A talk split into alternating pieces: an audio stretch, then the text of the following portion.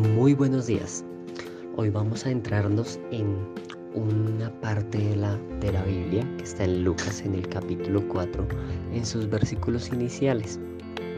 Y aquí vamos a ver una historia muy interesante de cómo el diablo tentó a Jesús mientras Jesús estaba ayunando durante 40 días.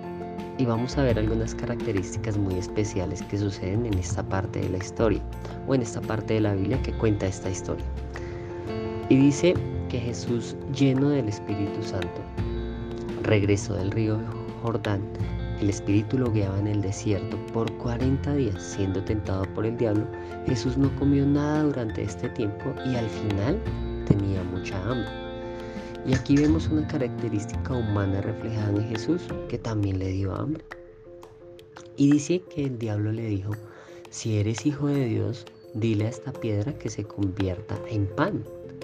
Pero Jesús le respondió, está escrito, no solo de pan vive el hombre. Entonces el diablo llevó a Jesús a un lugar alto y en un instante le mostró todos los reinos del mundo. El diablo le dijo, te daré la autoridad y grandeza de todos ellos.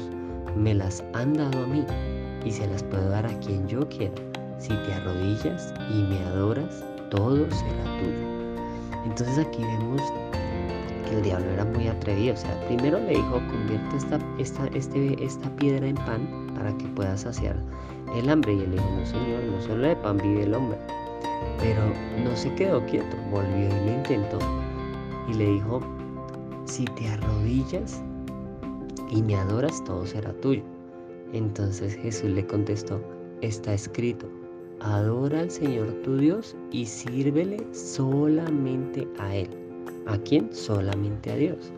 Entonces vemos en estas dos ocasiones, primero, que eh, Jesús lo que hizo fue responder basado en la palabra. Por eso cuán importante es leer la palabra. Entonces él no le respondió diciéndole con pataletas, venga, ¿qué le pasa? O bueno, sí, listo, hágale. Yo puedo, soy el Hijo de Dios, yo puedo hacer lo que quiera, pues voy a convertir este, esta, esta piedra en pan y, me, y sacio mi hambre. No, Señor. Él le, respondió con la palabra. Y, vemos que hay una tercera ocasión, es decir, el diablo no se quedó quieto. Entonces, vamos a ver si, la tercera la vencida.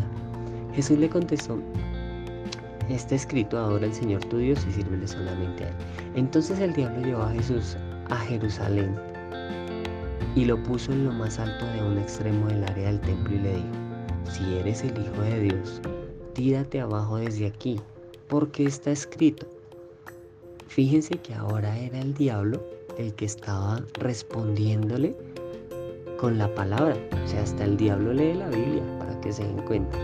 Entonces le dice, Él mandará a sus ángeles acerca de ti para que te cuiden. Y eso le dijo el diablo probando a, Jesús porque sabía que Jesús ya estaba metido con la palabra y ahí no podía hacer mucho. Entonces dijo, pues bueno, voy a jugar en su propio campo. Entonces, este versículo que le dijo el diablo está en el Salmo 91, versículo 11. Él mandará a sus ángeles acerca de ti para que te cuiden. Entonces miremos que le respondió Jesús porque ya le estaba hablando con la palabra. Y sus manos te rescatarán para que ni siquiera te lastimen los pies contra las piedras, le dijo el diablo. Y Jesús le contestó, dicho está, no pongas a prueba al Señor tu Dios. Cuando el diablo había intentado todo, lo dejó hasta una próxima oportunidad. Ya como que se dio por vencido porque se dio cuenta que mm, mm, con Jesús no era.